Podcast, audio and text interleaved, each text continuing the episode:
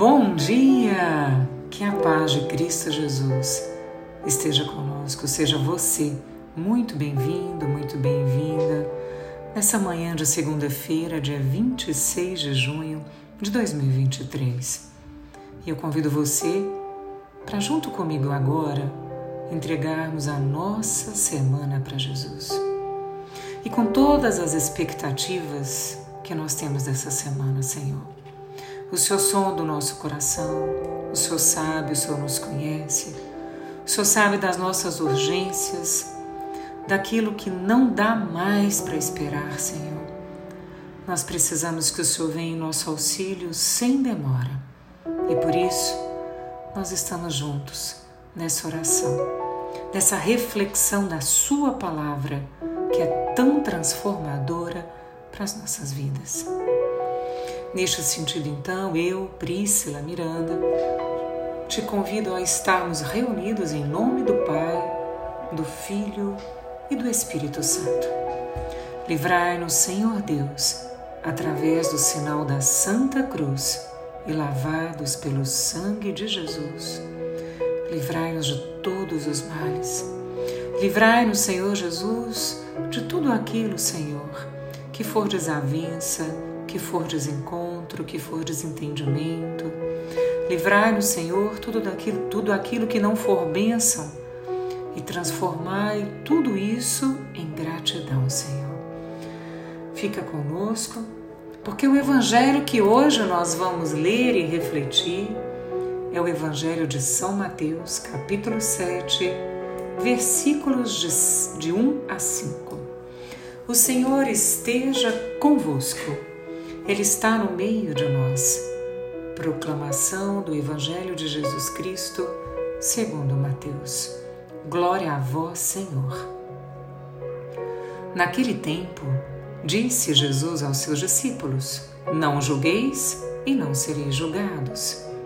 Pois vós sereis julgados com o mesmo julgamento com que julgardes, e sereis medidos com a mesma medida com que medirdes. Por que observas o cisco no olho do teu irmão e não prestas atenção à trave que está no teu próprio olho? Ou, como podes dizer a teu irmão: Deixa-me tirar o cisco do teu olho, quando tu mesmo tens uma trave no teu? Hipócrita! Tira primeiro a trave do teu próprio olho, e então enxergarás bem para tirar o cisco do olho do teu irmão. Palavra da salvação. Glória a vós, Senhor. Então, gente, São Mateus nos apresenta hoje neste evangelho uma, um alerta, né? Uh, sobre o perigo de nós nos considerarmos perfeitos, superiores, e isso nos afastar dos outros, nos afastar de Jesus. O julgamento pertence somente a Deus e não a nós. Porque só Deus conhece a fundo o coração de cada um de nós. Quando eu me coloco na postura de juiz dos outros, eu deixo de aproveitar a minha própria vida no sentido de entender que o meu valor ele é considerado por Jesus um valor muito bendito, muito abençoado. Mas quando eu julgo e sabendo que esse julgamento não me pertence, eu me coloco numa postura de uma ousadia irresponsável, porque eu fico no lugar do próprio Deus. E muitos de nós somos viciados em julgar. Nos sentamos no trono de Deus e falamos quem presta e quem não presta, quem tem valor e quem não o tem. Que perigo, gente, isso. Se no Sermão da Montanha que nós lemos há poucos dias, Jesus falava do perdão das ofensas e de um amor incondicional ao inimigo, porque o que Jesus nos ensina é tão claro, não era amar o pecado, mas amar o pecador. Como diz o livro da sabedoria, Deus compadece-se de todos, corrigindo aqueles que caem, para que se ergam e acreditem na misericórdia de Deus. E a medida, minha gente, que usarmos com os outros, usá-la um conosco. A mesma medida que eu usar para medir você, você usará para medir comigo. Isso não quer dizer que Deus nos julgará com a nossa medida injusta e impiedosa. Não. Isso não é o modo de Deus proceder. Certamente, quem age assim com os outros expõe-se a um julgamento muito mais profundo para si mesmo. Portanto, que a gente possa refletir se vale a pena nos constituir nos juízes dos outros, se vale a pena nos sentarmos de maneira irresponsável no trono, no lugar de Deus, e ditar as regras do que o outro faz, se é errado, se é certo. Deus teria duas medidas para nos julgar: uma da justiça e outra da misericórdia. Deus irá nos medir com aquela medida que nós utilizarmos nesta vida com os nossos irmãos é a mesma lição da parábola do devedor insolvente que é perdoado, mas não perdoa. Aquele que condena o irmão auto-exclui-se do perdão de Deus e cai sob a régua da lei, que não deixará de acusá-lo e condenar como imperfeito que é. E nós todos somos imperfeitos não esqueçamos disso. Somos imperfeitos na nossa relação de marido e mulher, na nossa relação de pai, mãe filho, na nossa relação de irmão e também na nossa relação junto à sociedade, com os nossos amigos, com as pessoas com quem nós trabalhamos.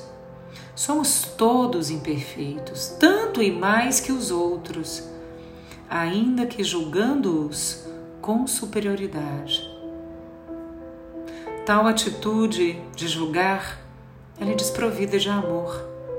Provém da nossa própria cegueira que nos impede de ver primeiro os nossos próprios defeitos. Porque, gente, acusar o outro é fácil, resolver o problema do outro é mais fácil ainda. Mas enxergar o próprio defeito e resolver o seu próprio problema é muito difícil.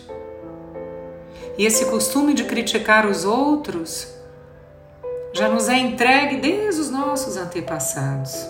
Assim, nós precisamos quebrar esse legado de julgamento fácil e rápido na cruz de Jesus, colocarmos a cruz do Senhor entre esse nosso hábito tão ruim de criticar o outro, de medir o outro, de julgar o outro, entre mim e esse outro, que também é filho de Deus e que também é imperfeito como eu sou. E a experiência demonstra que as pessoas que são mais críticas, aquelas que julgam ser perfeitas, serem superiores, saberem tudo, e terem sempre as melhores soluções a tempo e a hora para qualquer problema, costumam ser os que menos fazem pelos outros. Portanto, não desviemos da rota. Lembremos para que estamos aqui e para quem estamos aqui.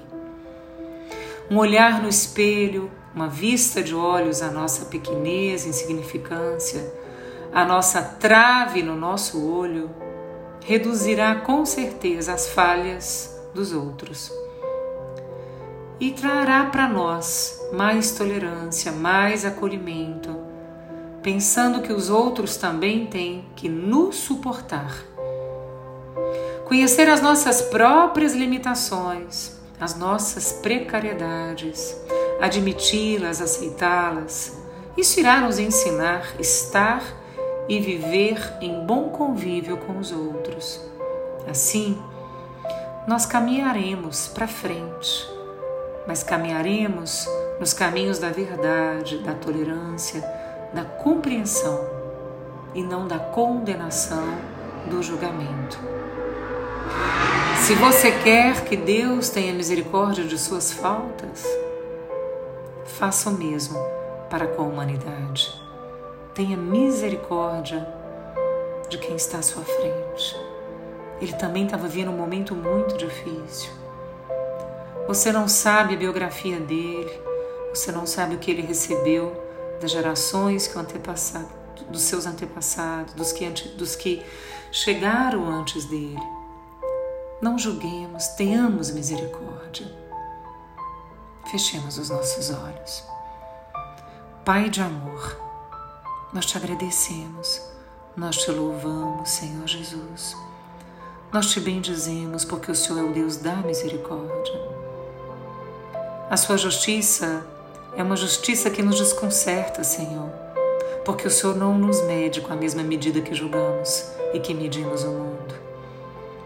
A sua medida é a medida do amor incondicional. Livra-nos, Senhor, então, como, como filhos teus, livra-nos de julgar os nossos semelhantes de maneira impiedosa, implacável. Que eu seja ao contrário, Senhor, misericordiosa com eles, assim como o Senhor é misericordioso comigo que nós possamos julgar menos e amar mais, Senhor. Nós te pedimos, Senhor, batemos a sua porta para que o Senhor abra, acolhendo esse nosso pedido. Julguemos menos, amemos mais. Liberta-nos, Senhor, do péssimo hábito de julgar. Que nos calemos se for para falar mal de alguém.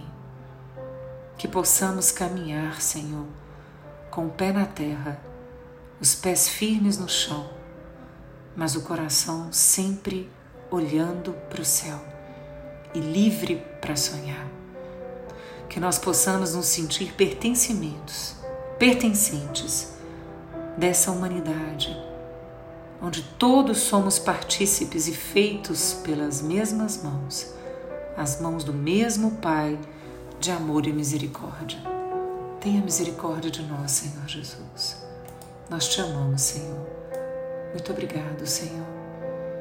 Que o Senhor fique conosco, permaneça conosco e que nessa semana, nossa semana seja inteira de misericórdia, de amor para com a humanidade e de muita gratidão por tudo aquilo que nós estamos nos esforçando para ser, Senhor. Recebam meu abraço fraterno e meu desejo que seus próximos dias sejam de bênção, de graça e de muita paz. Priscila.